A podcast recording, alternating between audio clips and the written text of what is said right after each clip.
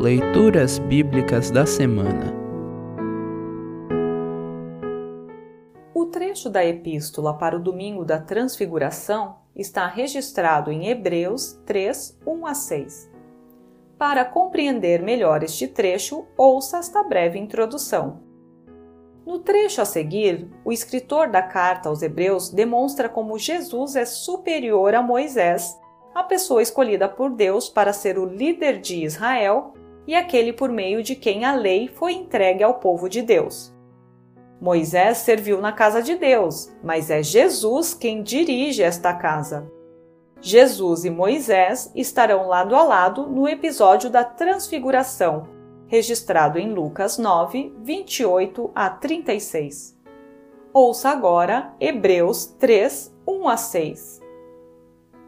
Hebreus 3, 1 a 6 Título: Jesus e Moisés.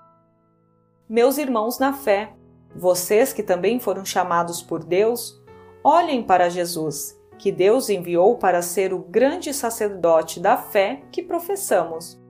Pois ele foi fiel a Deus, que o escolheu para esse serviço, assim como Moisés foi fiel no seu trabalho em toda a casa de Deus. Assim como a pessoa que constrói uma casa é mais importante do que a casa, assim também Jesus é mais importante do que Moisés. Uma casa tem de ser construída por alguém, mas Deus é o construtor de tudo o que existe.